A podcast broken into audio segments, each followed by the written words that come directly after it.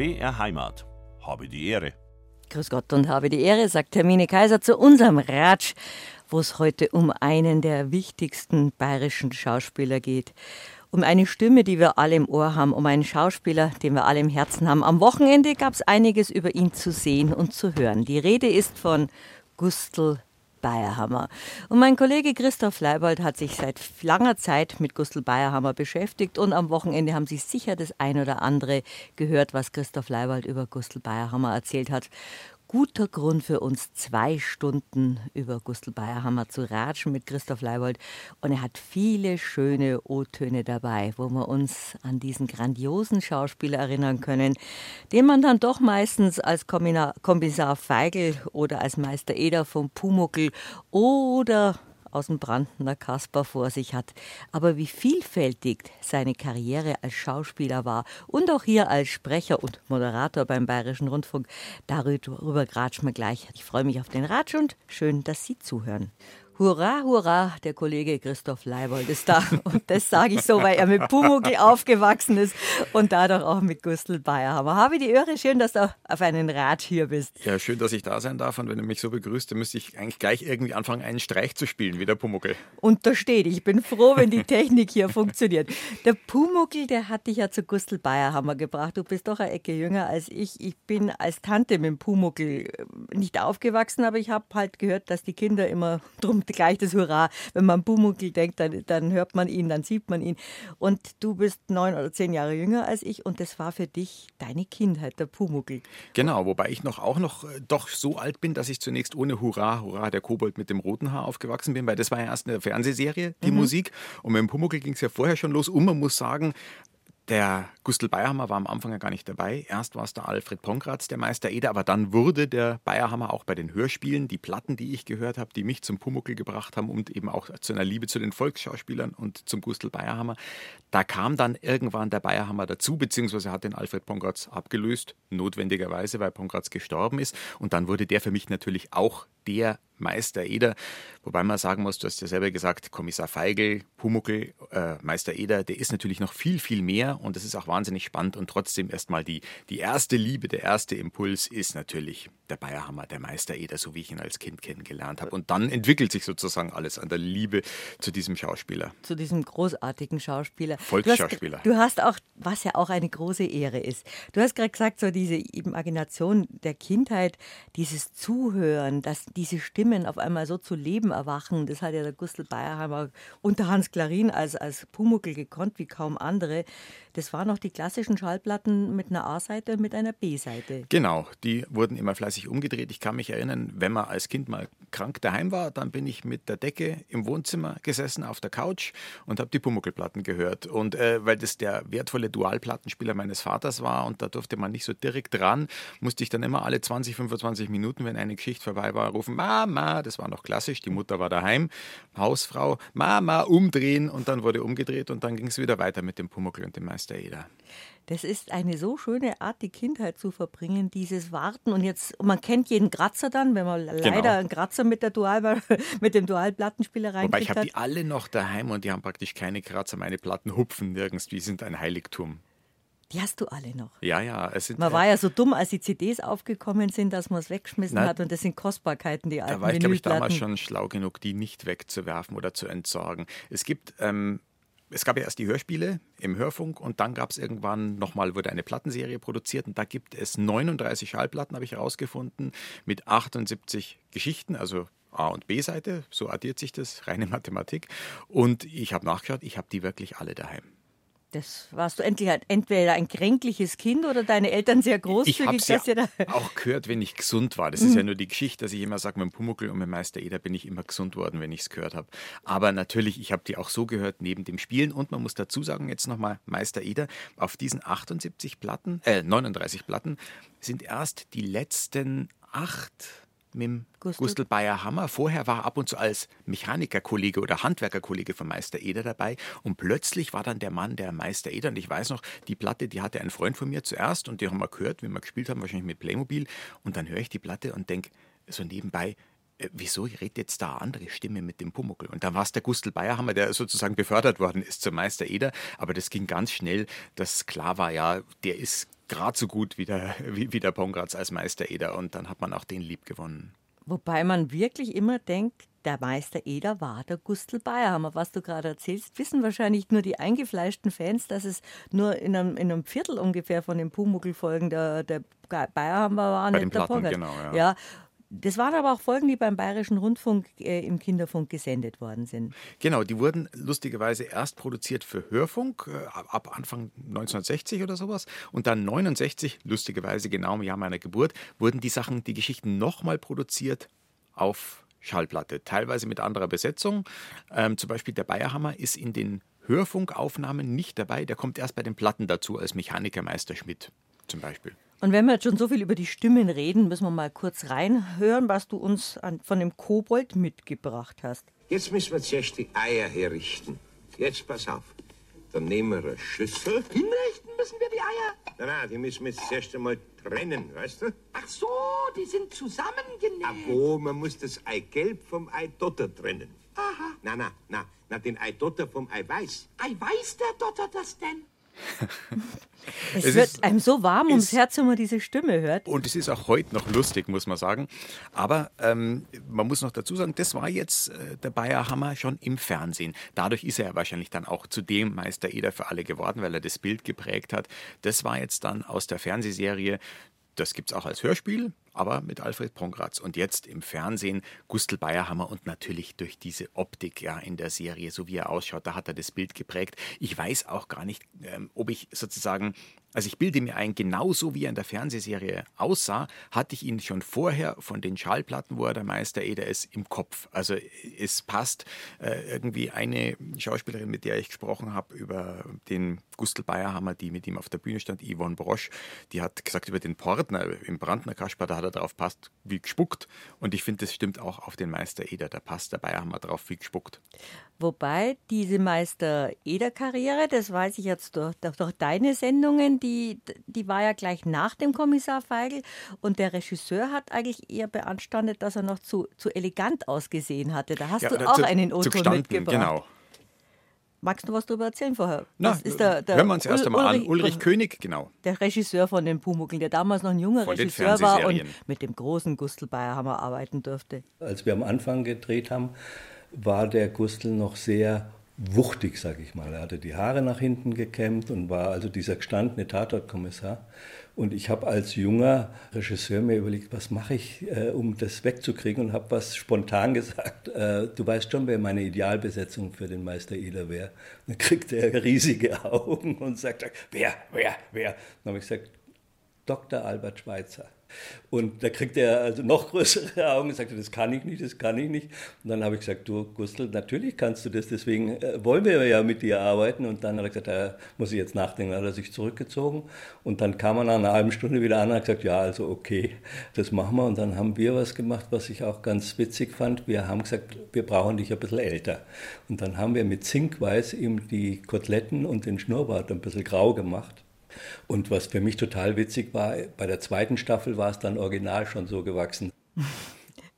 Da hat er dann ausgesehen wie Albert Schweitzer und für uns war er einfach der Meister Eder. Du hast ja auch noch einen Bezug zu dem Beruf vom Meister Eder. Dein Opa, glaube ich, war auch Schreinermeister. Nein, mein, mein Großvater war, äh, der, der war bei der Bank, aber der kam aus einer Getreidehandlung. Was hast denn du da nachgeschaut über mich? Aber der, er ist nicht Schreiner, sondern Schranner, ähm, weil die eine Getreidehandlung hatten. Das hat aber mit dem Pumuckl jetzt nichts zu tun. Aber ich finde, der Meister. war der ähnlich. Genau, der, der, Meister Eder war auch so ein, ein, ein Großvatertyp irgendwie. Den hätte man, hätte ich keinen eigenen Opa gehabt, den ich sehr gern hatte, hätte ich den wahrscheinlich den Gustl Bayerhammer adoptiert, wenn das gegangen wäre. Und mit dieser warmen, herzlichen Stimme, über die wir gleich mehr hören werden, über Gustl Bayerhammer ratsche ich mit Christoph Leibold, der Schranner. Opa war das. Ja, das ist auch genau. ein, der Beruf, den es gar nicht mehr gibt. Weiß ich nicht, ob Getreidehändler wird es schon noch irgendwie geben, aber wahrscheinlich mehr so, keine Ahnung, so im sehr großen Stil. Aber die haben eine Getreidehandlung gehabt. Und lustigerweise, Getreide hat man früher zur Schranne gebracht und die hießen auch Schranner. Eine Freude und für uns zwei Bayerhammer-Fans eine Ehre, über diesen großartigen, einzigartigen Schauspieler ratschen zu können, wo unsere Eltern auch immer gesagt haben, das ist der Inbegriff des Bayern und du hast auch deine Sendungen den Hammer Bayern, den Gustl Bayer Hammer genannt. Genau, und ich beneide dich ein bisschen, weil vorhin vor der Sendung, wie du die Sendung angekündigt hast, hast du gesagt, du bist ihm auch begegnet. Mhm. Ich bin ihm immer begegnet, weil 93, wie er gestorben ist, da war ich noch Student, da war ich noch nicht, das ist ja das Schöne an unserem Beruf, wenn man dann Journalist wird, kann man tolle Leute treffen. Da war ich noch nicht so weit, also ich bin ihm leider nie begegnet, da beneide ich dich. Ich mich auch, weil ich bin dann wirklich als, als Kind der Provinz dann in München gewesen und dann zum Bayerischen Rundfunk gekommen mit Mitte der 80er, ja, so alt bin ich schon. Ähm, und dann sind auf einmal diese ganzen Stars meiner Kindheit hier selbstverständlich hier durchs Funkhaus gelaufen. Habe ich mir heute auch gedacht, als ich durchs Foyer gegangen ist, da ist einmal im fünften Stock bei den Hörspielen Augustel Bayer haben wir gestanden oder Toni Berger oder Ernie Singerl. Und dann siehst du die, die du aus dem Fernsehen kennst, auf einmal leibhaftig stehen. Und ein Schauspieler, der freut mir jetzt der Name nicht, ich glaube der Stadelbauer, der hat mich angeschaut und ich habe gedacht, ich, ich, bin ganz modern anzogen. In den 80er habe mir so einen bunten Schmarrn angehabt und habe rote Strümpfe angehabt und der saß da und hat in seinem schönen Bayerisch gesagt, Sie, Fräulein, sind Sie ein Storch? und das sind einfach die da gesessen und dachte, die mhm. gibt es ja wirklich. Also die gibt es nicht zweidimensional im Fernsehen, sondern dreidimensional hier im Bayerischen genau. Rund. Und der Gustl Bayerhammer, der hat dann so, so Weihnachtsgeschichten gelesen oder Sendungen produziert in seiner wunderschönen Stimme. Wenn du die gehört hast, mhm. wir hören gleich noch mehr von ihm, dann hast du gewusst, Bayerhammer, Bayern. Genau, also ein Klassiker natürlich ähm, zum Bayerhammer, so wie man ihn im Ohr hat. Das war ja das Königlich Bayerische Amtsgericht. So Ende der 60er ging das los. Da hat er mitgespielt, noch gar nicht so in vorderster Reihe, aber er hat ja sehr prominent und ich glaube, viele haben das noch im Ohr und, und können das auswendig mit her sagen. Er hat ja sehr prominent diesen berühmten Prolog gespielt. Den können jetzt sicher einige mitsprechen. Wir hören uns an.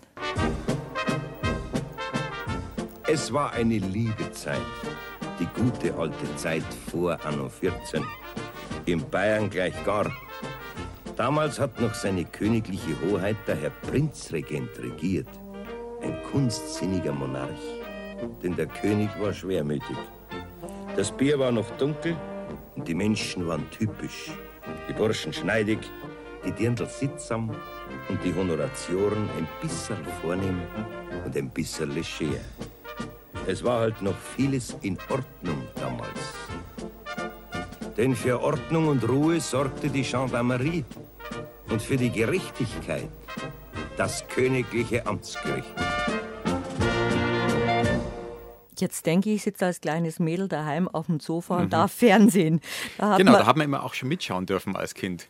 Das war ja harmlos, kam, ist ja, ja, nichts Schlimmes passiert, es ist ja kein Blut geflossen, sondern einfach so ein Georg Lohmeier war ja die Serie, immer so dieses Augenzwinkern, wo, wo das Bayerische so bewusst geworden ist, dass man so ein bisschen, so ein bisschen scheißen darf oder schwindeln darf. Und der Hans Bauer, da war das, glaube ich, oder wer der Kosten? Das der, war, der, der, der, Richter, ja. Genau, Ach, das war großartig. Und das und war bestimmt schwarz-weiß. Wir haben es nur viel farbiger gesehen, als es war. Also so wie du das schilderst, und ich glaube, es geht natürlich vielen, für vielen Leute, Leuten so, ist es so, es heißt ja, es war die gute alte Zeit und diese Serie ist für viele auch so die gute alte Fernsehzeit. Man muss sagen, für den Gustl Bayerhammer ging da die gute Zeit erst so richtig los, so Ende der 60er Jahre. Ja. Da ist der schon ungefähr 50 und wir denken mhm. jetzt heute, ja, der war ja immer schon so im Saft und ein gestandenes Mannsbild und der Volksschauspieler schlechthin. Ähm, aber der hat ganz lang Anlauf nehmen müssen über die Provinz. Der ist erst Mitte der 60er überhaupt in München wieder aufgeschlagen, in seiner Heimatstadt. Der ist über die Dörfer gekommen. Der hat angefangen nach dem Krieg in Sigmaringen, der war in Tübingen, in Augsburg, in Karlsruhe, in Wunsiedel, in Salzburg. Das sind jetzt alles keine Orte, für die man sich schämen muss, dass man da Theater gespielt hat. Aber weitgehend abseits dem, der, der Öffentlichkeit und der großen Aufmerksamkeit Aufmerksamkeit. Also bis Mitte 40 hat ihn eigentlich außer vor Ort in diesen Häusern, äh, wo das Publikum sicher auch gekannt und geschätzt hat. In Tübingen übrigens, da ist er hingekommen, da ist vorher von weggegangen Horst Tappert, den hat er sozusagen da ersetzt. Beide sind dann Fernsehdetektive oder Kommissare geworden.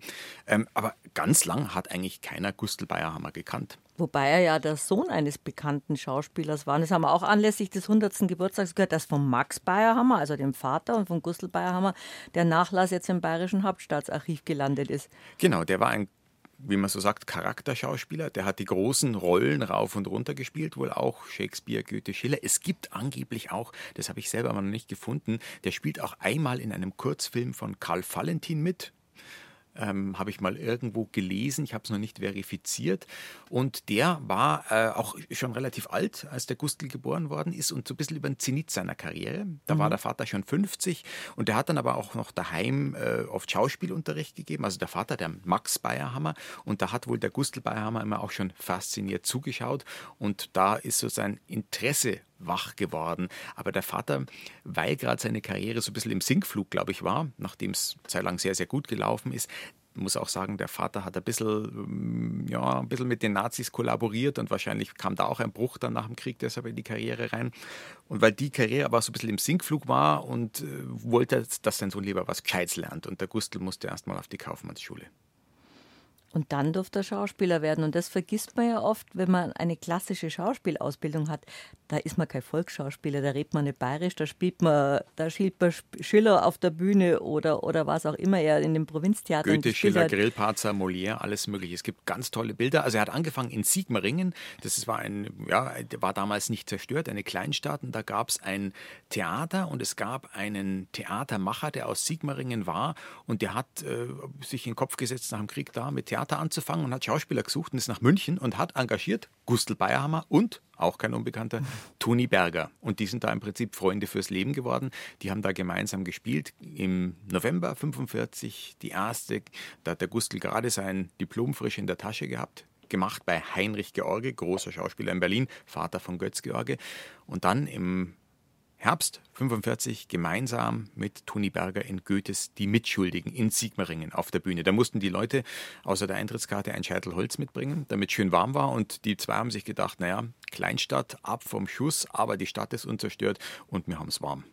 Und man lernt wahnsinnig viel, wenn man regelmäßig und viel, viel spielt und alles, alles spielt. Also die beiden, Toni Berger und Gustl Bayer, haben, haben dadurch ein unglaublich großes Spektrum und, und Repertoire gehabt an großen Rollen. Und wenn man das alles mal durchgespielt hat, dann kann man, glaube ich, alles andere auch. Christoph Leiber. Entschuldigung. Na, no. Äh, ich, ich wollte noch sagen, er, er, aber, du bist der Kobold-Experte, der darf ja. immer mal, der darf dich immer mal Am liebsten macht der Schabernack. Mit Moderatorinnen ärgern nicht zu knapp. Ähm, Stimmt, gab's auch. Jetzt, jetzt habe ich den Faden verloren. Nein, ähm, aber was ihm gefehlt hat, also äh, es war sicher eine gute Schule, diese ganzen Rollen zu spielen, aber er hat sich immer danach gesehnt, mal was Bayerisches spielen zu dürfen. Er hat auch mal in einem Interview erzählt, ja, dann saß er immer in Karlsruhe oder irgendwo und hat im Fernsehen gesehen, die ganzen, die, mit denen er später gespielt hat, Michel Lang, Schmidt, Wildi und wie sie alle heißen, die ganzen Kameraden, hat er gesagt, habe ich da gesehen. Und die haben diese schönen bayerischen Sachen gespielt. Und ich saß da und habe gedacht, Herrschaft, wann darf ich das auch irgendwann einmal? Da wusste er noch nicht, dass er noch 20 Jahre Geduld haben muss. Aber dann kam es. Da sind heute die zwei Richtigen beieinander. Ich hoffe, Ihnen, liebe Hörer, geht es auch so, Hörerinnen und Hörer, dieses bisschen schwelgen in, dieser, in, in diesen schönen Rollen von einem großen Schauspieler. Volksschauspieler zu sein, ist ja fast noch eine Auszeichnung im Vergleich zu, in Anführungsstrichen, nur Schauspieler zu sein. Die muss man sich muss man sich erarbeiten. erarbeiten. Diese Ehre, wobei Gustl Bayermann dann auch manchmal gesagt hat, es gibt diesen wunderbaren Ausspruch, ich mag kein Wapperl am Arsch und hat gesagt, manchmal ist ihm das auch zu eng mhm. nur Volksschauspieler zu sein. Also erst durfte er es nicht sein, haben wir gerade darüber geredet, hat alles Mögliche gespielt. Dann wurde er es, wurde erfolgreich, hat auch sich die Mundart sozusagen zu seinem Markenkern, der man heute neudeutsch sagen, gemacht. Und dann irgendwann ist es ihm aber fast zu eng geworden oder er wollte zumindest in der Mundart nicht nur für das volkstümliche, unterhaltende da sein, sondern da auch dann äh, hat Wert darauf gelegt, dass er eben auch da Charakterrollen, oft dann doch bayerische, aber auch Charakterrollen spielt und da hatte man Angst gehabt, dass man beim Volksschauspieler zu sehr in der reinen Unterhaltungsecke. Also erst sich das erarbeitet und dann auch immer wieder das hinterfragt, passt mir dieses Wapperl am Arsch. War aber auch die Zeit, wo das Bayerische äh, was Humorvolles sein musste, was eigentlich gar nicht so gestimmt hat. Weil Jein. er hat ja eine große Begeisterung gehabt. Jein, also es ist ja diese Zeit, also er kommt dann irgendwann, das muss man vielleicht noch erzählen, Mitte der 60er endlich nach München, wo er immer hin will. Und das ist die Zeit, wo er in diesem Bayerischen auch ähm, in, der, in, der, in, in der Theaterlandschaft ein großer Auf, Aufbruch stattfindet. Ja.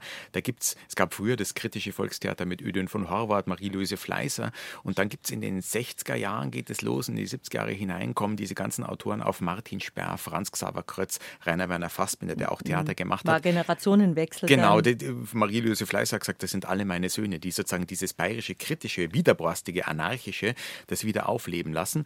Und da, wie Gustl Bayerhammer in die Kammerspiele kam, können wir gleich noch erzählen, vielleicht wie er da hingekommen ist. Aber wie er da hingekommen ist, hat er zum Beispiel viele Stücke von Marie-Louise Fleiß, aber auch von Martin Sperr gespielt. Ja. Ähm, Gerettet, das ist ein Stück eines ein Sozialdrama aus England von Edward Bond. Da geht es um Sex und Gewalt und Ed, Martin Sperr hat das übersetzt ins Bayerische und Peter Stein kennt man heute auch noch, ähm, großer Theatermacher. Der hat das inszeniert damals in jungen Jahren mit Gustl Bayerhammer. Also er hat schon bei dem bayerischen Rollen nicht nur die Unterhaltung gemacht, mhm. sondern von Anfang an auch diese Sachen, die sich kritisch mit Heimat auseinandersetzen und auch wie oft Leute dann so in ihrer Sprache, Dialekt ist ja was Schönes, aber manchmal kann man auch irgendwie drin gefangen sein. Und, und das wollte er eben nicht, dieses Wapperl am Genau, aber er hat sich eben auch im Bayerischen in der ganzen Fülle auseinandergesetzt. Und weil du gerade gesagt über Marie-Louise Fleißer gesprochen hast, da gibt es ein Foto mit ihr und Therese Giese, wie sie mhm. zu den Kammerspielen laufen. Und das hat unmittelbar dann mit der Karriere von Gustl Bayerhammer zu tun. Therese, Giese natürlich auch eine, die wunderbar bayerisch spielen konnte. Und wir kennen sie auch aus der Titelserie Münchner Geschichten, Als aber eine große, große auch äh, Charakterdarstellerin mit Brecht gearbeitet. Genau, und der Gustl Bayerhammer, der kam nach München, ähm, ich hole noch mal kurz aus, bevor wir wieder auf Therese Giese kommen, der wurde zufällig gecastet, weiß nicht, ob man das damals schon so genannt hat, für einen Film Das Bohrloch von Rainer Erler, eine Satire über, ähm, ja, über den Bädertourismus oder den, den Bäderboom in Niederbayern. Da wurde er gecastet und hat plötzlich in einem Film, er spielte eigentlich in Salzburg am Landestheater, in einem Film mitgespielt, der in Bayern spielt mit einem Münchner Filmemacher, mit Rainer Erler. Und dieser Film wurde für ihn sozusagen zum Karrieresprungbrett. Das hat er später erzählt zu seinem 70. Geburtstag beim Gerhard Schmidt-Thiel Showgeschichten-Sendung hm, Promi-Talk in dem Bayerischen ja. Fernsehen. Und da hat er das erzählt. Der Ludwig Schmidt-Wildi hat auch mitgespielt in diesem Film. Und Bayerhammer hat ganz wunderbar in den Showgeschichten erzählt, wie dieser Film zur Inspiration wurde, für ihn zu sagen, jetzt versuche ich den Sprung nach München, dahin, wo ich immer hin wollte. Und da hören wir jetzt rein. Dann hat der Ludwig auf einmal zu mir gesagt, wo bist denn du jetzt? Und dann habe ich gesagt, in Salzburg, warum? Was machst du denn da? Und er gesagt, Theater spielen. Siehst sagt er zu den anderen Alten, siehst du so blöd ist, der, der spielt in Salzburg Theater, aber dass sie in München so einen haben, das weißt du, ja, lass ihn doch in Salzburg Theater spielen. ich hab das aber ich habe das nicht ganz ernst genommen, weil Ludwig, ich habe ihn bewundert, ich habe ihn geliebt, aber ernst genommen habe ich ihn nie. Bis der Erler dann beim Abschied von dem Film sagt, äh, er hält mir die Hand fest. Ich sage, Grüß Gott, Dankeschön, auf Wiederschauen, wenn Sie wieder mal was haben. Und der hält mir die Hand fest und sagt, Sie, das äh, ist wäre richtig, was der Schmidt-Wilde gesagt hat. Ja. ja, nicht ja, ja. Wenn ich in München einen Schauspieler gehabt hätte, den ich gekannt hätte und die Rolle besetzen hätte können, dann hätte ich ja nicht einen mir Unbekannten aus Salzburg genommen. Und mit diesem Gedanken im Hirn bin ich dann heimgefahren von Weildorf, da ist es gedreht worden von Waldorf ungefähr 25 Minuten bis nach Salzburg, habe mein Auto hinten hingestellt und bin aufgegangen zu meiner Alten und habe gesagt, pack ein, wir gingen nach München. Und so war es dann auch. Ludwig Schmidt-Wildi konnte ja Gustl Bayerheimer genial nachmachen. Wir haben letzte Woche einige O-Töne gehört, weil die Conny Glocker im Ratsch mit Johannes Hitzelberger ja, über, über, über, Ludwig Schmidt-Wildi erzählt ja. hat. Und ich habe jetzt gedacht, der, der, der redet jetzt der Schmidt-Wildi, hat der Gustl Bayerheimer so wunderbar nachmachen können. Und das war eigentlich der umständliche Karrieresprung, dass er endlich nach München gekommen ist. Genau, nachreichen müssen wir noch. Er sagt am Schluss, da ich zu meiner Eugen gesagt, wir mhm. gehen dahin. Also seine Eude, die Irmgard Henning, die hat er auch in Sigmaringen kennengelernt. Auch eine Und er hat sie, genau, und er hat sie seinen Lebtag Mai Eude genannt, liebevoll wie es heißt. Ja, würde man vielleicht heute nicht mehr sagen, aber gut. Genau, und dann kriegt er eine Gastrolle am Volkstheater in München, damals in der Sonnenstraße, in Marie-Louise Fleißer. Jetzt sind wir wieder da, wo wir vorhin waren. Äh, der starke Stamm von Marie-Louise Fleißer und Therese Giese sieht ihn und ist begeistert und sagt: Sagen Sie mal, Bayerhammer, wo haben Sie sich so lange versteckt? Empfiehlt ihn an die Kammerspiele. Da wird er Ensemblemitglied und jetzt, nach 20 Jahren in der Provinz, nimmt die Karriere Fahrt auf. Was für ein spannendes Stück bayerischer Theatergeschichte. Sonst wäre alles ganz anders gekommen. Genau. Und da war er dann an den Kammerspielen. Genau, da hat er dann gespielt. Damals die renommierteste Bühne in, in Deutschland eigentlich. Genau, da hat er gespielt mit Kollegen wie Rudolf Vogel, die er mhm. sehr verehrt hat. Ja, später gespielt mit Christa Berndl, ganz viele. Therese Giese war damals auch eben an den Kammerspielen. Er hat dann gespielt ähm, 1966 in Maria Magdalena, ein Stück von Ludwig Thoma. Mhm. Und das war natürlich auch eine prima Fügung, weil Ludwig Thoma, das war für ihn ein ganz wichtiger Autor sein Lebtag lang. Und das geht auch zurück, da können wir nochmal über den Vater reden, über den Max Bayerhammer, weil der hat ihn praktisch zu Ludwig Thoma gebracht, weil er hat ja am Anfang eher, eher so an die, an die große Weltdramenliteratur von Shakespeare bis Goethe gedacht. Und dann gibt es eben eine Episode, die er selber mal erzählt hat, der Gustl Bayerhammer, wie ihm sein Vater, der Max Bayerhammer, auf Ludwig Thoma aufmerksam macht. Und da hast du auch einen Otton mitgebracht. Schön, diese Stimme zu hören. Ich habe mal in der Schule einen Verweis gekriegt der Schüler Bayerhammer musste mit einem Verweis bestraft werden, weil er in der französischen Stunde, in der ein schwerer Stoff behandelt wurde, in einem fremden Buche las. Und das hat mein Vater unterschreiben müssen. Und ich bin mit dem Verweis in mein Zimmer gegangen, habe es in der Schulhilfe gelegt und auf einmal kommt mir mein Vater nach und sagt, was hast du denn da gelesen? Und so habe ich ihm sagen müssen, das war so ein Krimi-Heftel, Tom Mix räumt auf. und da hat er wieder gebracht und ist wieder gegangen und hat mir einen einen so dicken Wälzer auf den Schreibtisch geschmissen und gesagt, das musst du lesen. Das ist der bayerische Shakespeare. Und das war Ludwig Thoma. Das war dann wirklich so ein, ein Schlüsselerlebnis für Gustl Bayerhammer, sich dann mit Ludwig Thoma zu beschäftigen. Genau, und wir wissen natürlich heute auch um die schwierigen Seiten von Ludwig Thoma. Mhm. Auch Gustl Bayerhammer lässt es manchmal in bestimmten Interviews durchscheinen, dass natürlich am Schluss, wie Thoma im Miesbacher Anzeiger gegen Juden gehetzt hat, äh, dass der auch ganz schwere Abgründe und Schattenseiten hatte. Aber es gibt natürlich auch großartige äh, Literatur oder äh, sowohl Dramen, Maria Magdalena haben wir schon angesprochen, oder auch Romane von Ludwig Thoma, große Bauernromane. Und einen, den hat ähm, Gustl Bayerhammer wahnsinnig geliebt. Das ist der Wittiber. Das ist die Geschichte eines Bauern, dem die Frau wegstirbt, wie, wie eigentlich in Maria Magdalena, da stirbt mhm. auch die Frau vom Bauern. Ähm, und der dann mit seiner Magd anbandelt, ja, was natürlich bei den Kindern gar nicht gut ankommt. Und es gibt einen großen Familienzwist dann.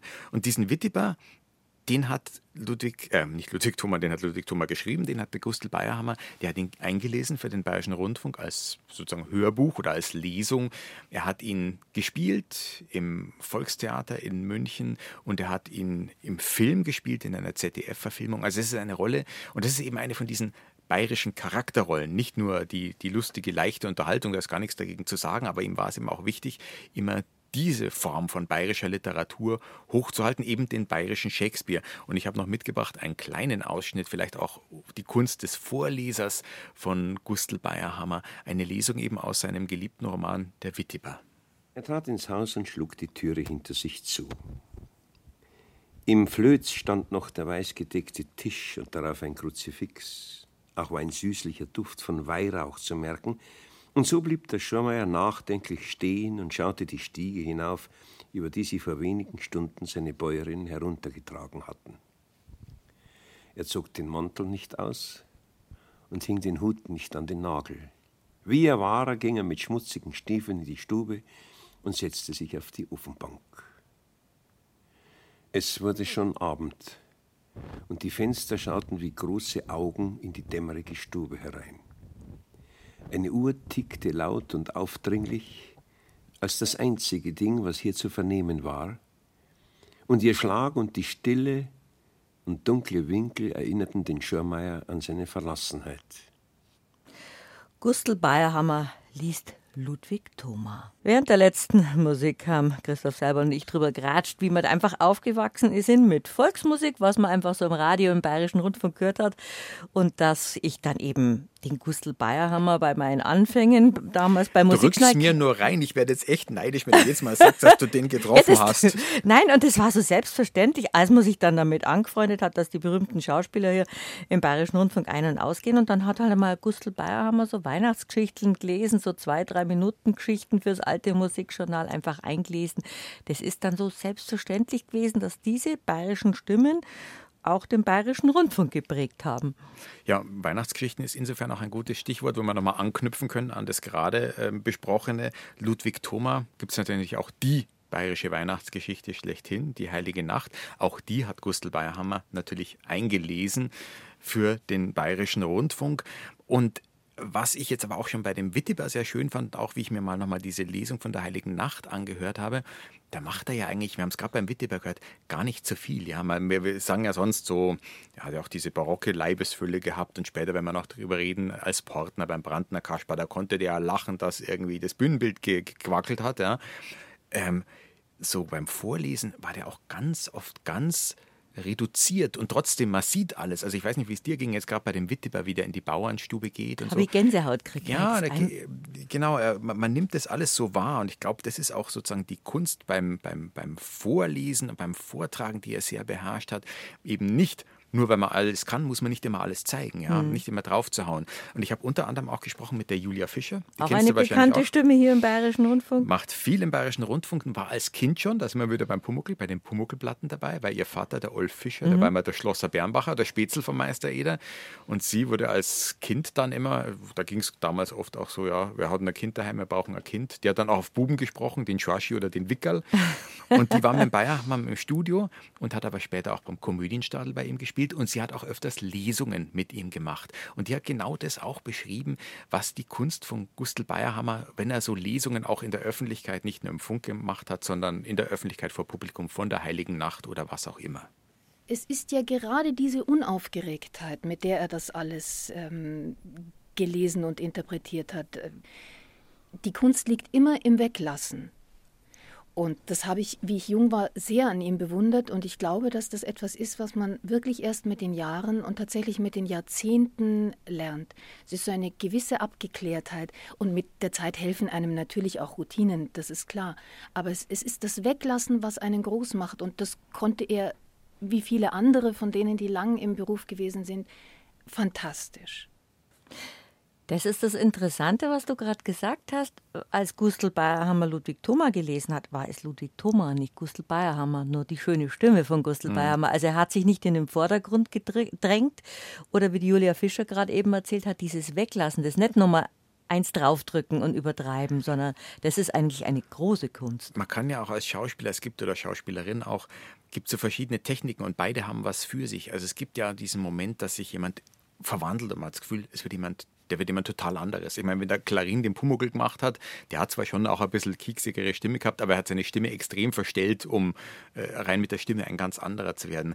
Der Gustl Bayerhammer war eher einer, der als Schauspieler total zu sich selbst gekommen ist. Mhm. Ja. Ich weiß nicht, das ist, klingt vielleicht fast ein bisschen esoterisch, aber man hat das Gefühl, die Rollen, die Figuren, die er gespielt hat, hat er sozusagen durch sich durchgehen lassen und sie sind als Bayerhammer-Figuren hinten rausgekommen. Es war nicht er selber, er war schon ein anderer und trotzdem irgendwie auch total bei sich. Also da kann man lang drüber philosophieren, über diese Schauspielkunst. Ähm, ihm war es aber auch echt immer wichtig, eben Figuren zu prägen, das war für ihn ja die, die, das, was er angestrebt hat. Das hat er auch öfters erzählt. Da gibt es verschiedene sozusagen Interviewbelege dafür. Ich habe da auch mal einen rausgesucht. Figuren zu prägen ist das Schönste, was einem Schauspieler passieren kann. Ich bilde mir ein, auch der Herr Feigl im Tatort war eine Figur, eine unverwechselbare, und der Meister Eder war auch eine Figur. Mhm. Und genauso ist mein Wittiber, also der von mir gespielte Wittiber, sowohl im Film als auch im Theater eine Figur geworden. Und das ist für mich eigentlich das Glücksgefühl eines Schauspielers. Kann man nachvollziehen. Ja, da haben wir da schon die nächste Figur, den Kommissar Feigl, aber den heben wir uns vielleicht noch auf für eine spätere Gesprächsrunde. Nochmal der Wittiber, Ludwig Thoma. Also da hat er eben, das war einer seiner Hausgötter, da hat er diese Figuren gefunden, aber er hat sie auch gefunden. Der hat auch Shakespeare gespielt, ja, den Sir Toby Belch, also den, den Tobias Rülps in Was ihr wollt, so einen betrunkenen ja, Untugendbold. Also Hauptsache ist sozusagen, es waren, waren starke Charaktere. Das hat ihn angezogen, weil er auch eine starke Persönlichkeit war, keine Frage.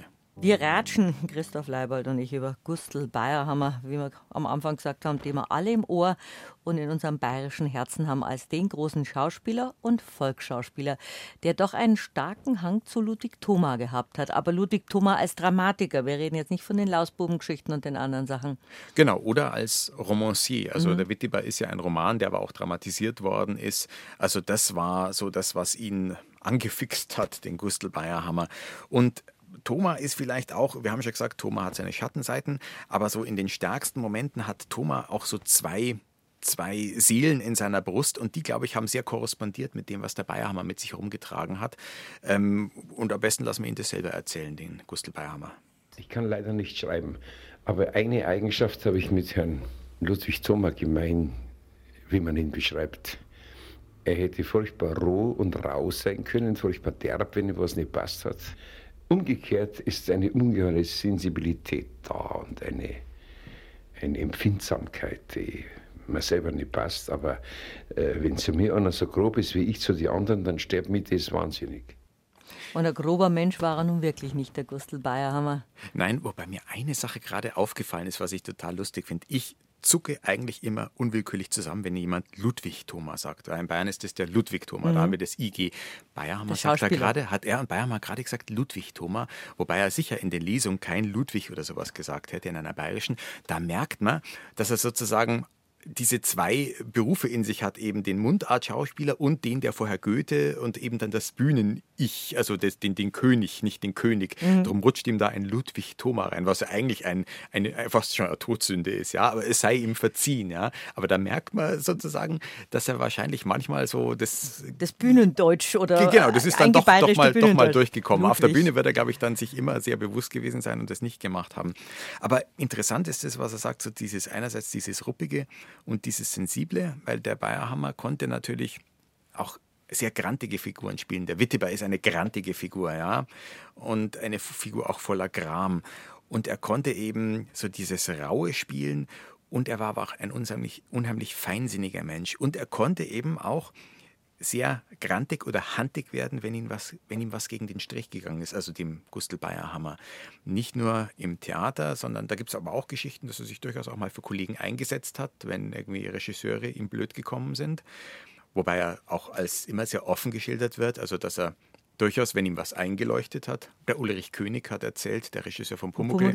Also wir haben immer erstmal, so wenn wir eine Idee gehabt haben, er und der Kameramann, der König und der Kameramann haben ein bisschen zum Gustl Bayerhammer geschielt überzeugt es den und wenn das aber gesagt, der gesagt hat, das können wir ausprobieren, dann, dann war er auch voll dabei. Aber er konnte schon auch Kontra geben, wenn er, wenn er gesagt hat, das macht meine Figur nicht, das passt nicht. Mhm. Dann hat er sich dafür eingesetzt und er hat sich auch zunehmend, auch mit wachsender Popularität, wahrscheinlich wenn man ein, ein Standing, wie man Neudeutsch sagt, hat, äh, auch gesellschaftlich eingemischt. Also in den Kammerspielen war er im Personalrat, wurde Personalratsvorsitzender, hat irgendwann mal gesagt, zeitweise ist er gar nicht mehr so richtig zum Theaterspielen gekommen, weil er da so viel zu tun hatte. Das wollte er vielleicht dann auch nicht. Aber er hat sich auch gesellschaftlich eingesetzt. Manchmal vor der eigenen Haustür. Kronawitter, der Münchner OB, wollte mal eine Mülldeponie nach Kreiling hin verpflanzen. Wo der Gustl Bayerhammer gewohnt hat. Genau. Und da gab es eine Bürgerinitiative und wenn mich nicht alles täuscht, da war er nicht nur aktiv, der Gustl Bayerhammer, sondern der Vorsitzende von der Bürgerinitiative gegen diese Mülldeponie. Ja, was mir zu blöd ist, da kämpfe ich.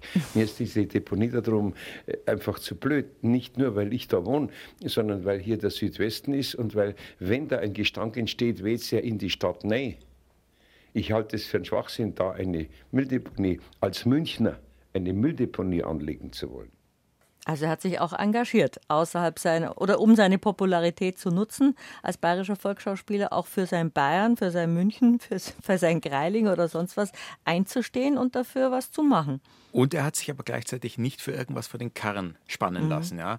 Es gab einmal, ähm, als dieses die Pumuckl-Werkstatt abgerissen werden sollte, gab es sozusagen Protest dagegen, da hat er sich auch engagiert. Und glaube ich, in dem Zusammenhang gibt es ein Foto von ihm und dem Franz Josef Strauß. Einmal eins gemeinsam hat irgendjemand drunter geschrieben, eine Zeitung, mehr Bayern geht nicht, als auf diesem Bild. Aber eigentlich mit der CSU war er überhaupt kein Parteigänger, das hat er eigentlich nicht wollen. Die wollten ihn auch mal für Wahlwerbung gewinnen. Er hat gesagt, na, das mache ich nicht und hat stattdessen dann sehr vom Lieder gezogen über die WAA in Wackersdorf, dass das ein rechter Schmarrn wäre. Ähm, nach seinem Tod hat die Renate Schmidt ihn für die, äh, für die Sozis, für die SPD reklamiert. Das weiß ich jetzt auch nicht, ob er das jetzt wirklich war. Aber er hat sich eigentlich nicht vereinnahmen lassen. Oder der Dieter Hildebrand, auch eine große, wichtige Münchner Figur, wenn auch nicht hier geboren, hat mal gesagt, der Bayerhammer hat sich nicht von der CSU verfrühstücken lassen. Und ein letztes noch, 1900 93, weiß nicht, ob du dich erinnerst, erste Lichterkette in München mhm. gegen Ausländerfeindlichkeit, schlimmes Jahr, Rostock-Lichtenhagen, die Ausschreitungen, Mölln, München firmiert sich aus Solidarität mit Zugewanderten eine Lichterkette. Da hat Gustl Bayerhammer auch ein tolles Interview im Bayerischen Rundfunk gegeben und hat gesagt, ja, irgendwie Weihnachtsfriede stellt sich bei mir nicht gerade ein. Ich gehe jetzt gerade durch die Lande und lese hier und dort die heilige Nacht und da stößt mir immer ein Satz auf, wenn der Josef und die Maria auf Herbergsuche ist, dann sagt der Josias, glaube ich, irgendwie so, ich kann es jetzt nicht ganz wörtlich zitieren, aber ich kenne die nicht die und da, wo es herkommst, gehst wieder hin, so in diesem Sinne. Und äh, Bayerhammer sagt, dieser Satz ist leider traurig aktuell und stößt mir ganz furchtbar auf und ich möchte jetzt gerade nicht aus der Fremde hier zugewandert sein, weil es ganz ein unwirtliches Land gerade ist für diese Menschen. Also auch da hat er einen Mund aufgemacht. Das ist dann aber auch sehr typisch bayerisch, dass man, dass man Mund aufmacht, dass man nicht stillhält und dass man seine Meinung sagt. Und zwar nicht krachledern, sondern mit, mit Sinn und Verstand und mit Engagement. Es gibt, glaube ich, leider so bei unserem Menschenschlag, aber, aber wahrscheinlich ist es anderswo auch nicht anders, so beide Seiten. Ja. Es gibt die, die sich auf die Hinterfüße stellen, die Renitenten, aber es gibt natürlich auch hier so das, das Spätzeltum das, und die äh, die, die, Windeier und die Wendehälse. Aber das war der Gustl Bayerhammer sicher nicht. Der hat nicht irgendwie, natürlich mit zunehmendem Renommee, wenn man auch irgendwie weiß, was man wert ist, dann traut man sich natürlich auch mehr. Aber ich glaube, das war bei ihm auch in der Persönlichkeit angelegt, ja. Du hast ja dein bayerisches Feuilleton, das wir am Samstag früh bei BR Heimat gesendet haben, auch den schönen, deinem bayerischen Feuilleton den, den schönen Titel gegeben, Gustl Bayerhammer, der Hammer Bayer. Er ist ja dann zum Paradebayer geworden eigentlich. Das war, das ist immer so lustig, man überlegt, wie nennt man die Sendung. Und ich habe es mich ehrlich gesagt meiner Redakteurin, die das betreut hat, erst gar nicht getraut, diesen Titel vorzuschlagen, weil man denkt, im Bayer, Hammer, Hammer, Bayer, kann man das bringen? Und dann fand ich es aber so lustig, weil irgendwie der Mann ist der Hammer, ja. Ähm, und gleichzeitig ist natürlich dann das Lustige, er heißt ja Bayerhammer, sozusagen mhm. B-A-Y-R, ist er ist nicht kein Bayerhammer. Und da habe ich dann daraus konstruiert, für mich sozusagen in diesem Bayerhammer, der Bilderbuch Bayer, ganz geht es nicht auf. Da fehlt irgendwie dieses mhm. ist eh. Also irgendwo ist es der Bilderbuch Bayer und irgendwas sperrt sich auch dagegen. Er lässt sich nicht einfach so vereinnahmen, äh, so nur vorne hinstellen. Darum wollte sich auch, äh, Herbert Riel-Heise hat mal die CSU genannt, die Partei, die das schöne Bayern erfunden hat. Für dieses schöne Bayern wollte er sich nicht vor den Karren spannen lassen, weil er hat ja auch immer die, die Abgründigen und die Gescherden gespielt, ja, nicht nur immer die heile Welt und die Idylle. In der ersten Stunde haben wir Gustl Bayerhammer gehört, wie er gesagt hat, Christoph Leibold, dass er manchen Leuten, manchen Figuren wie dem Meister Eder oder dem Kommissar oder auch beim Brandner Kasper sozusagen seine Prägung gegeben hat und dass es für ihn so ein großes Glücksgefühl war, was wahrscheinlich das Größte ist für einen Schauspieler, wenn man mhm. ihn mit einer Figur identifiziert. Das mit dem Tatort war ja auch ganz ungewöhnlich, dass dieser bayerische Schauspieler auf einmal Tatortkommissar wird und zwar einer der bekanntesten in den 70er Jahren. Ja, 15 Fälle hat er als Melchior Feigl gelöst und er war tatsächlich der erste bayerische Tatortkommissar. Und ich glaube, der erste Feigelfall ist so in der ganzen Tatortreihe, die sind ja bei mehreren hundert jetzt, glaube ich, der 14. Fall, der hieß irgendwie Münchner Kindl. Und er hat dann eben diese Rolle, äh, ja, über ungefähr ein Jahrzehnt gespielt. Die erste Hälfte hat er äh, als Sidekick seinen Dackel Oswald, ein Zamperl an seiner Seite, hat man wahrscheinlich gedacht, das braucht es für einen Münchner Tatortkommissar, ist ja auch sympathisch. Ich habe das Gefühl gehabt, das war schon so ein bisschen so, wenn er mit seinem Dackel redet, so wie er später als Meister Eder mit seinem Pumuckl redet. Ähm, den, den Dackel hat er ja auch deshalb, weil er sagt irgendwie, also Feigl hat keine Frau. Das ist ja auch so Klassiker, dass der Kommissar so ein einsamer Wolf ist. Er hat keine Frau, weil er sagt, seine Frau ist verreist. Ähm, der Dackel liegt auch in manchen Szenen praktisch neben ihm im Bett. Und mit dem ratscht er beim Kochen. Ähm, genau, und das ist sozusagen die eine Person an seiner Seite, dann hat er noch zwei Assistenten, den Helmut Fischer als Lenz und dann den Herrn Brettschneider, den Willi Harlander, der übrigens ein enger Freund vom Gustl Bayerhammer war. Also er war auch mit vielen Leuten sozusagen eng befreundet. Das kann man vielleicht auch noch dazu äh, sagen. Der Harlander, das ist eine ganz enge Verbindung. Also er war sein Assistent. Er hat ihn später, den Gustl Bayerhammer, beerbt. Als ähm, im Brandner Kasper, als Bayerhammer gestorben ist, war dann der Harlander der Partner. Der Harlander war von einem der Enkelkinder vom Bayerhammer, der Patenonkel. Ähm, und die haben zum Beispiel auch miteinander gespielt im, in Wunsiedel. Und da gibt es eine Geschichte, wo der Haarlander erzählt, weil Bayer haben wir ja durchaus, da reden wir sich auch noch drüber, ein Genussmensch war. Der hat, der hat nicht gesoffen, aber er hat gern zum Beispiel ein Whisky getrunken, was gar nicht so bayerisch klingt, ein mhm. Feierabend-Whisky. Man hat dann öfters nach der Vorstellung zum Haarlander gesagt, kommst nur rum, kommst nur über, was irgendwie in sein Hotelzimmer oder wo auch immer, streuen wir noch einen drüber. genau, aber jetzt sind wir ein bisschen vom, vom, vom Tatort weggekommen. Wir ratschen ja. Genau. Da kann man sich auch mal verratschen. vielleicht soll, also der, der der, der Feigl, der Melchior Feigl ist natürlich, obwohl er mit dem Dackel Oswald wie mit dem Pumuckl ein bisschen redet, natürlich eine ganz andere Figur. Wir haben es ja schon am Anfang gehört vom Ulrich König, vom Pumuckl ähm, Regisseur, dass er ja eigentlich sozusagen noch zu streng war, wie er den Meister Eder gespielt hat, zu sehr den Kommissar in sich hatte.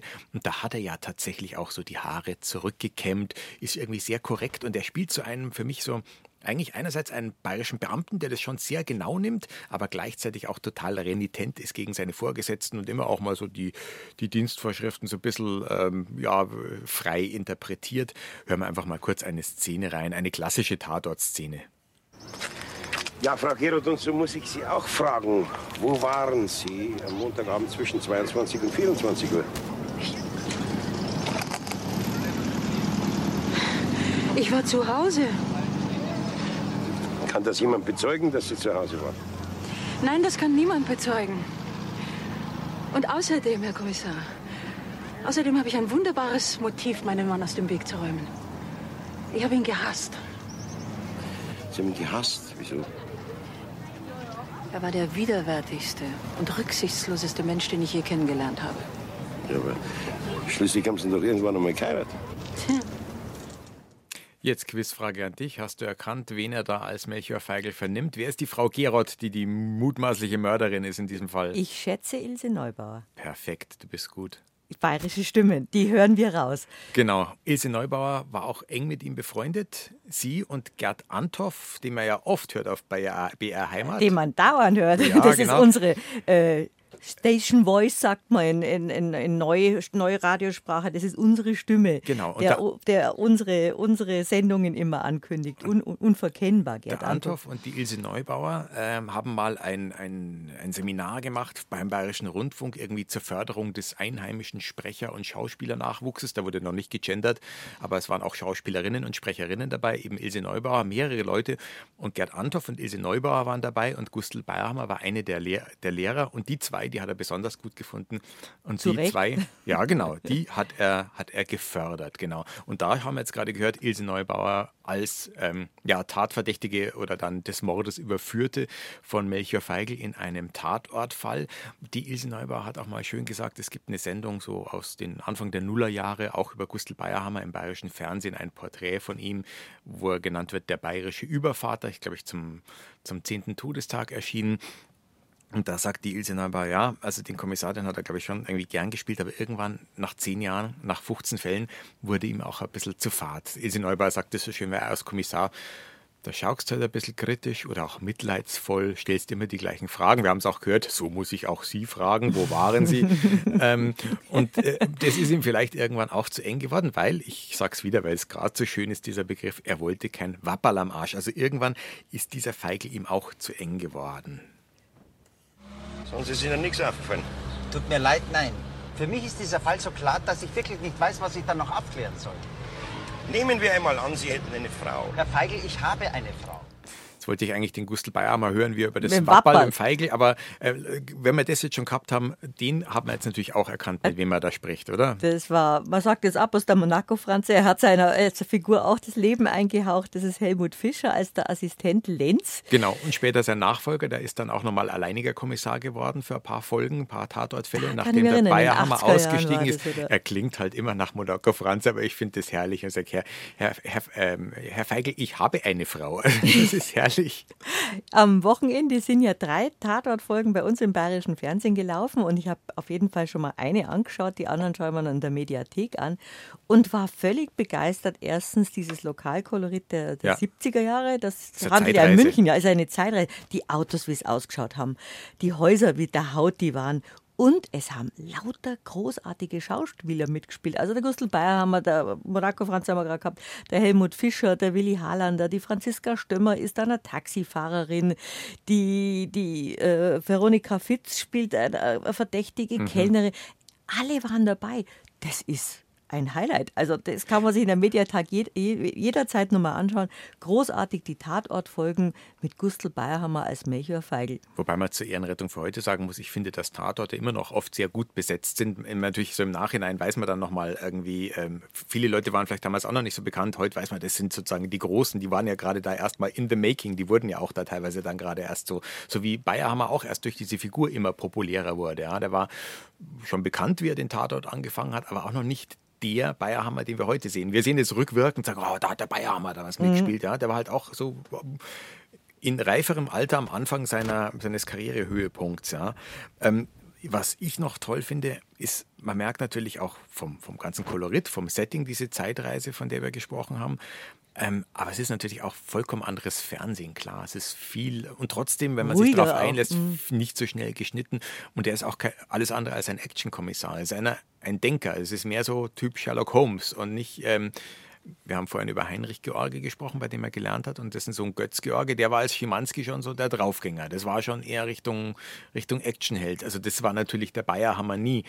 Also ich habe mir zum Beispiel angeschaut, einen Fall 3 zu 0 für Feigl von 74. Da löst er drei Fälle auf einmal, deshalb 3 zu 0. Und gleichzeitig ähm, ist so der Running Gag in diesem Film, dass er vielleicht Karten kriegt für ein WM-Spiel. Ähm, 74, 74 WM in Deutschland, Fußball-WM, darum 3 zu 0 für Feigl.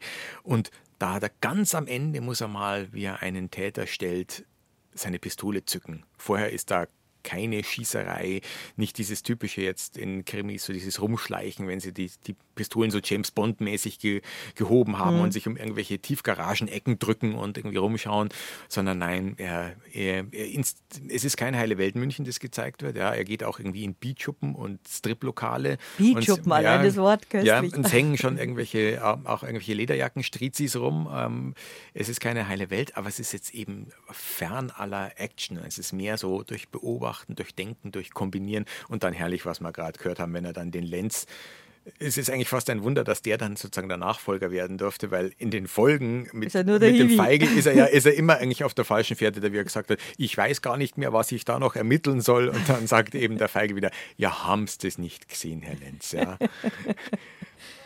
Aber über das Wappal wollten wir nur reden. Das wäre der, der Otto gewesen, den ich eigentlich ursprünglich spielen sollte. Richtig, ungefähr zehn Jahre hat er den Feigl gespielt und wir haben schon gesagt, die Ilse Neubauer hat dann irgendwann auch festgestellt, das war ihm irgendwie zu eng und das hat er auch selber geschildert. Vor allen Dingen das Wappal beim Zuschauer vielleicht weniger, aber bei den Produktionen, bei der Presse, äh, man spürt im Laufe der Zeit, wie andere Aufgaben äh, immer weniger werden. Und dieser Feigl war ja nur war ja nur einmal oder zweimal, also genau 1,5 Mal im Jahr dran. Und da ist das Geschäft dann immer lustiger, wenn man nichts mehr Sonstiges kriegt.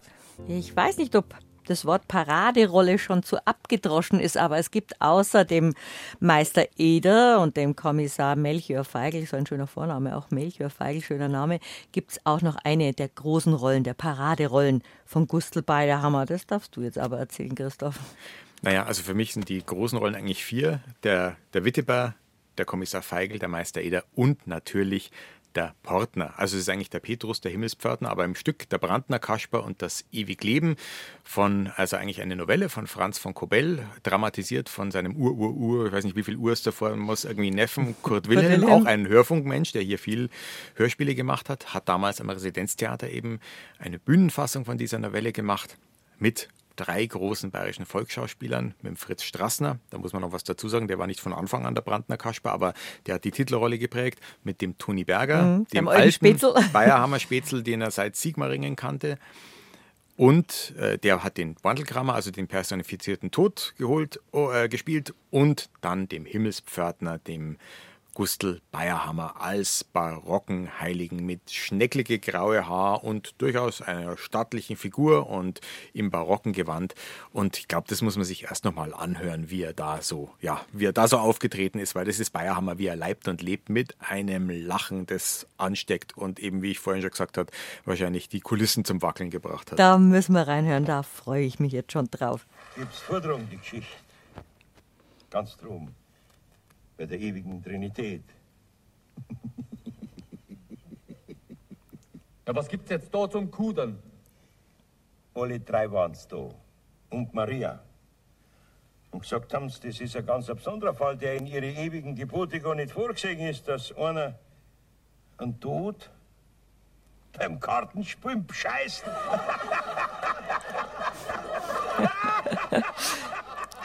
Nee, die Lacherei. Das ist ernst. ernst ist nimmer. Fegfeier braucht's nicht. Ist schon verziehen. Verziehen? Ja, warum? Ja, weil die haben. die haben. ja, die haben so viel geraucht. Ja.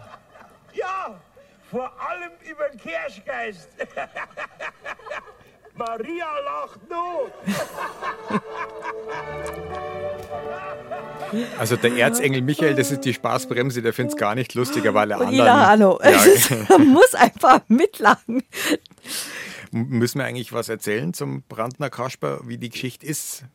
Kennt die ja jeder? Dürfen wir die voraussetzen oder sagen wir eine kurze Synopse? Für die wenigen, die es nicht kennen, machst eine Also der Kurzzusammenfassung. Brandelkramer Toni Berger soll den Brandner Kasper ins Jenseits holen. Der Brandner Kasper mag nicht, ist ein rechter Schlawiner, füllt den Brandelkramer mit, Mit Kerschgeist Kerschgeist ab.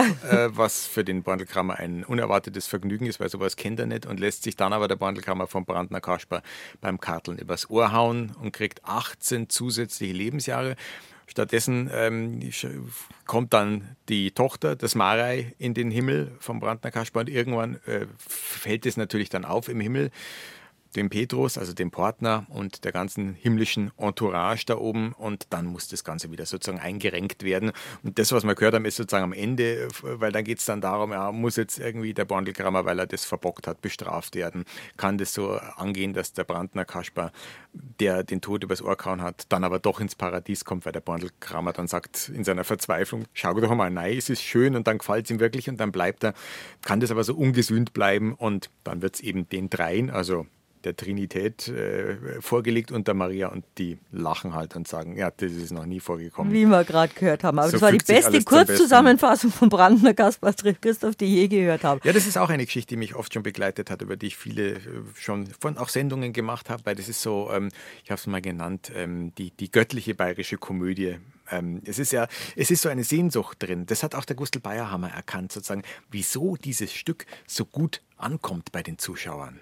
Aber bleiben wir mal bei unserem weiß-blauen Himmel. Also ich habe die Erfahrung gemacht, dass Leute, besonders alte Leute, aus dieser Vorstellung rausgehen mit der Bemerkung, äh, zum Teil wortwörtlich, aber zum Teil also nur abgewandelt in dem Sinn, ja, wenn es einmal so war, dann hätte man vor dem Sterben keine Angst.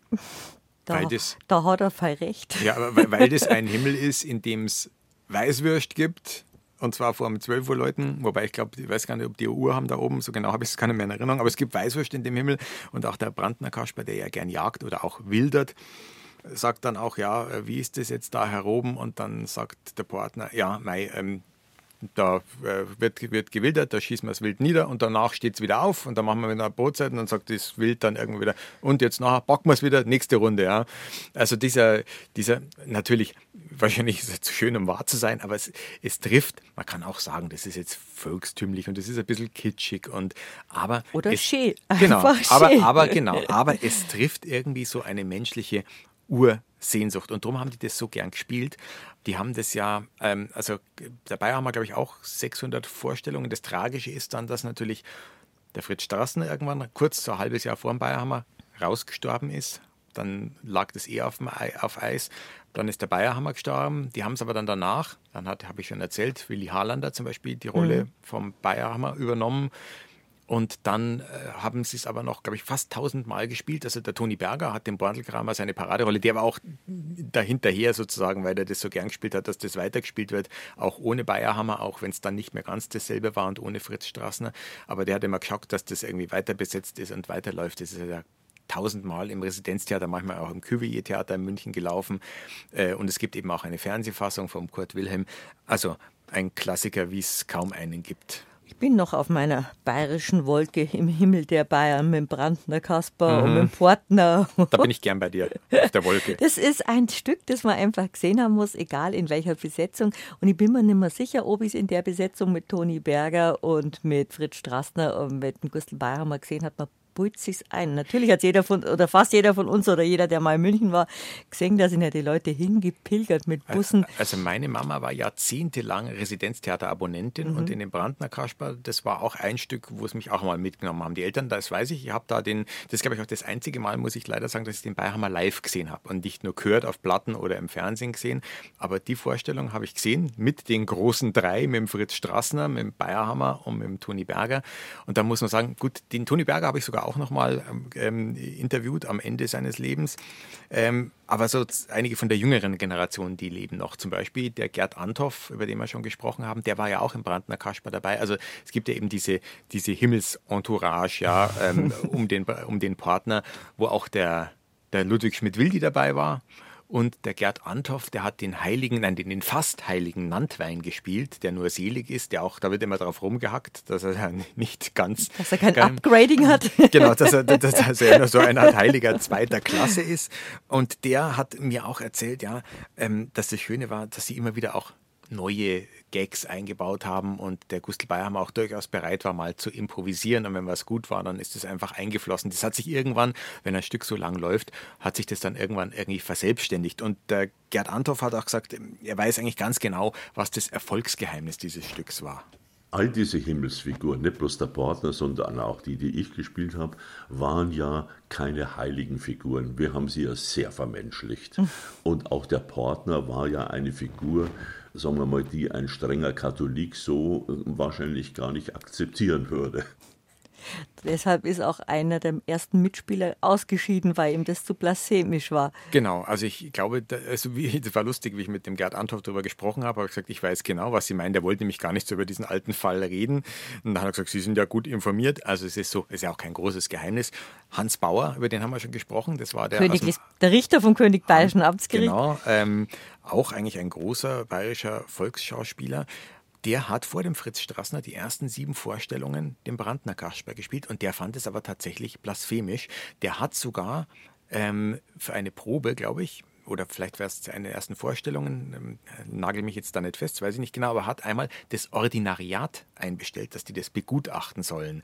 Es ist dann im Sande verlaufen, aber er ist dann ausgestiegen und dann kam erst der Fritz Strassner und jetzt auch rückwirkend kann man sich eigentlich nur den Fritz Strassner als Brandner Kasper in dieser Inszenierung vorstellen, aber der war das nicht von Anfang an.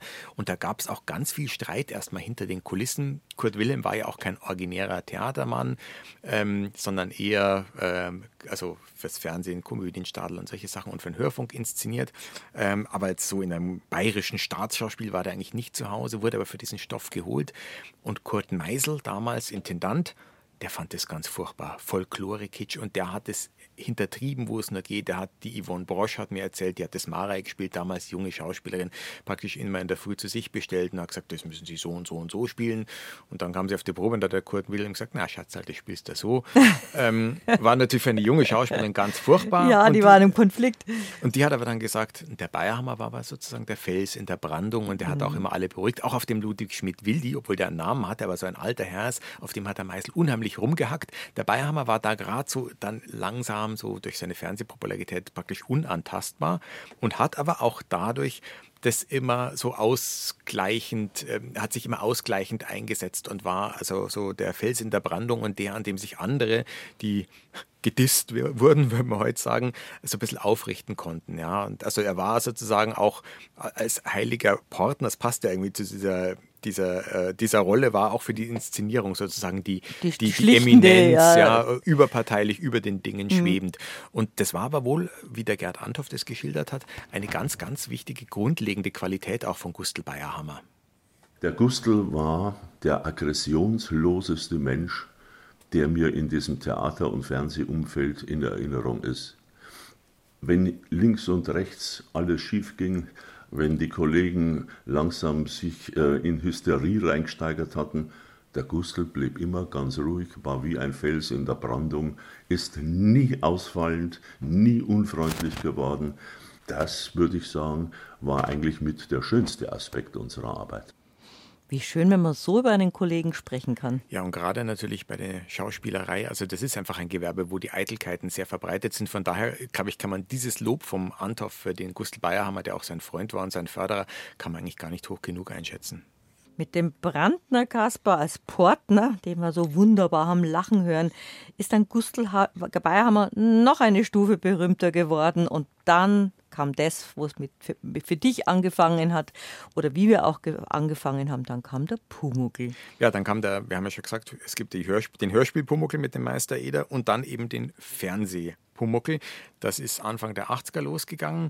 Da war er jetzt wirklich schon auf dem Gipfel eigentlich seines Erfolges, aber der Pumuckl war nochmal eine neue Zündstufe. Und lustigerweise hat er aber erst kurz überlegt, obwohl er ja schon ähm, bei den letzten Hörspielfolgen den Meister Eder gesprochen hat, ob er das machen soll, weil er war gerade so am Ende seiner Kommissar Feigl Tatortkarriere und das war ihm eben auch so ein Wapperlamage. Und gesagt, na, soll ich nach einer Serie, jetzt wenn ich die vielleicht aufhöre, soll ich da gleich die nächste Serie machen, weil das eben auch ein Schubladel ist, in das man gesteckt wird mhm. bei den Besetzung, Besetzungsmachenden. Und eigentlich hat ihm seine Frau Irmgard Henning bei Armer dann dazu geraten, weil sie gesagt hat, du Gustl, wir haben doch früher auch immer in Karlsruhe und Tübingen und Sigmaringen, wo wir waren, Kindermärchen gespielt an Weihnachten. Das wäre doch schön. Und dann hat er sich eben äh, das dann doch überlegt und hat dann zugesagt für die Serie. Für Ulrich König, den Regisseur, war er auch die absolute Wunschbesetzung. Der hat gesagt, also wir haben eigentlich, es gab nie eine Diskussion, dass das wer anders machen sollte. Wir hätten schwer überlegen müssen, hätte der Bayerhammer tatsächlich abgesagt. Und dann ging das eben los. Er musste anfangs ein bisschen älter gemacht werden, haben wir ja schon erfahren in der mhm. ersten Stunde. Mussten die Haare ein bisschen grau geschminkt werden, das Haar etwas zerzaust. Irgendwann in der zweiten Staffel sah das dann von, von, von selber so aus. Von selber so aus. Und da war er er dann auch so populär dann bei der zweiten Staffel, ähm, dass dann obwohl ja sozusagen der Pumuckl eigentlich auch die, die, also die, die, die, die eigentliche Hauptrolle ist, aber sie sind eigentlich ein, ein Hauptrollengespann, aber beim Drehen war ja der Pumuckl nicht dabei, der ist ja als Trickfilmfigur erst nachher in die, ähm, in die, in die Filme hinein montiert worden. Und der Hans Klarin war auch nicht auf dem Set anwesend, ähm, der hat es auch im Synchronstudio gesprochen, auf dem Set lustigerweise hat Ulrich König immer den Pumuckl gesprochen, da gibt es auch Aufnahmen, gar nicht schlecht, klingt fast ein bisschen wie der Klarin. Wie der Klarin. Und trotzdem, obwohl sozusagen nur die Hälfte dieses Traumduos Meister Eder und sein Pumuckl auf dem Set war, haben dann die Leute, weil dabei haben einfach so populär war, und zwar von der Oma bis zum Enkelkind, ja, also äh, das hat ihm, glaube ich, auch so gefallen an der Rolle, ja, dass er praktisch alle Generationen gehabt hat, ja, von den ganz Kleinen bis zu den Ältesten, alle waren Pumuckl narrisch, hat auch sozusagen der Meister Eder allein am Set, auch ohne Pumuckl gereicht, dass die Leute da praktisch förmlich hingepilgert sind, wie mir der Ulrich König, der Regisseur, erzählt hat. Ja, also wir treten ja in einem Häuschen, das zur Bayerischen Versicherungskammer gehört hat. Und die haben dann in ihrer hausinternen Zeitung, die also sämtliche äh, Leute der Versicherungskammer kriegen, geschrieben, ja, wir freuen uns, dass der Pumuckl zweite Staffel jetzt in der Wienmeierstraße wieder weitergedreht wird.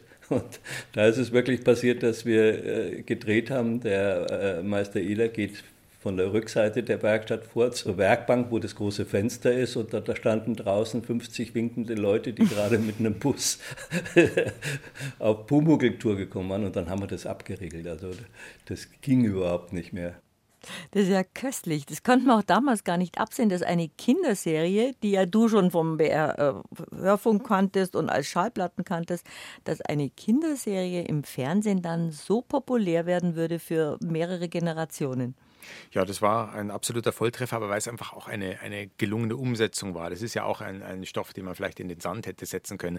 Was auch noch lustig ist, es gibt immer wieder auch so ähm, Interviewpassagen, wo dabei haben wir erzählt, wie er das eigentlich gespielt hat, weil das ist gar nicht so leicht. Also der König hat am Set den Pumuckl reingesprochen, aber da war ja niemand, mit mhm. dem er spielen konnte. Und am Anfang haben sie ihm immer irgendwie, da ist der Pumuckl, haben sie ihm irgendein Bierflaschel hingestellt, dass er weiß, wenn er so rüberschaut, mit wem er spricht. Und der Bayerhammer hat dann gesagt, aber er hat dann eigentlich auch irgendwann gar nicht mehr zu diesem Bierflaschel so richtig gespielt, sondern nur ab und zu mal so rübergeschaut, hat gesagt, er hat sich da orientiert an damals noch sozusagen an den Muttis und an den Großmüttern, also Väter, die mit Kindern am Spielplatz waren, waren damals vielleicht noch nicht vorgesehen. Aber gesagt, die hat er beobachtet oder wie die dann daheim am Herd stehen oder wie die bügeln oder irgendwas anders machen und immer nur so nebenaus schauen und mit den Kindern reden. So hat er sozusagen mit dem nicht anwesenden Pumuckl gespielt. Dann muss er nämlich gar nicht so oft ins Leere schauen. ja.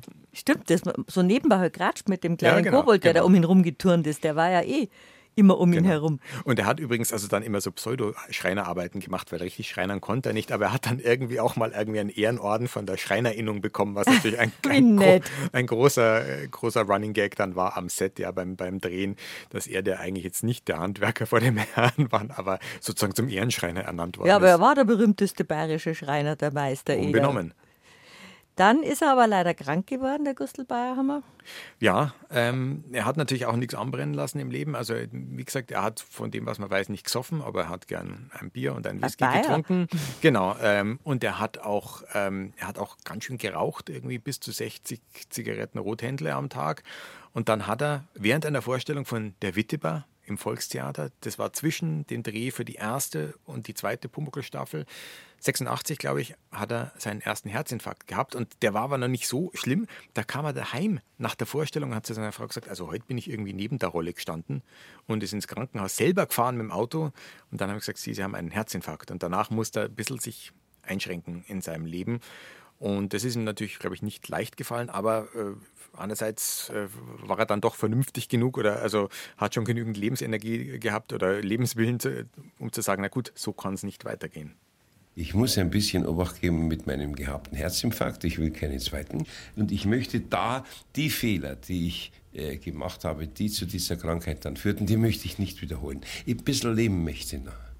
Mei, ein bisschen leben möchte ich noch. Das möchte eigentlich jeder von uns, dass man gesund ein bisschen weitermacht. Also er hat sich dann schwer zusammengerissen, hat gesünder gelebt, hat sehr abgenommen, auch was man dann in den, in den nachfolgenden Filmrollen sieht. Da ist Weißblaue deutlich, Geschichten. Genau, da ist er deutlich gedreht. erschlankt. Ja. Da gibt es auch welche, wo er wirklich dann fast schon, also fast schon hager ausschaut. Ja, das ist dann doch noch mal äh, eine andere, andere Person. Genau. Eigentlich wie zu Beginn seiner Karriere, wenn man so Bilder sieht, sieht ja, man ganz so dürr dann nicht. Also als, sieht man auf unserer Seite br-heimat.de sieht man viele Fotos von Gustl Bayerhammer. Das war halt die schlechte Zeit nach dem Krieg, wo die Leute nichts zum Essen hatten. dürr gewesen ja. sein. Seine Frau, die Irmgard Henning Bayerhammer, die erzählt auch so schön, dass damals in Sigmaringen, wie sie also mit ihm liiert, aber noch nicht verheiratet war, kam ein Onkel von ihr zu Besuch und hat irgendwie den Gustl besucht und der hat sich gerade an der Waschschüssel mit nacktem Oberkörper gewaschen und war so dünn, dass dann der Onkel zur Mutter von der Irmgard Henning gesagt hat, na also den kann die Irmi nicht heiraten, der ist bestimmt todkrank, so dürr wie der ist. Mei.